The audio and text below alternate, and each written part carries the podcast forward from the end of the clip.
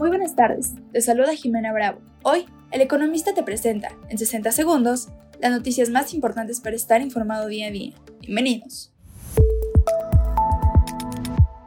En primer plano, la CFE obtuvo una concesión para desarrollar una red compartida mayorista de servicios de telecomunicaciones fijas, con lo que esta paraestatal se convierte en un nuevo actor en dicha industria, en la que Telmex, Totalplay, Megacable e Easy Telecom dominan el segmento de los servicios fijos en el país.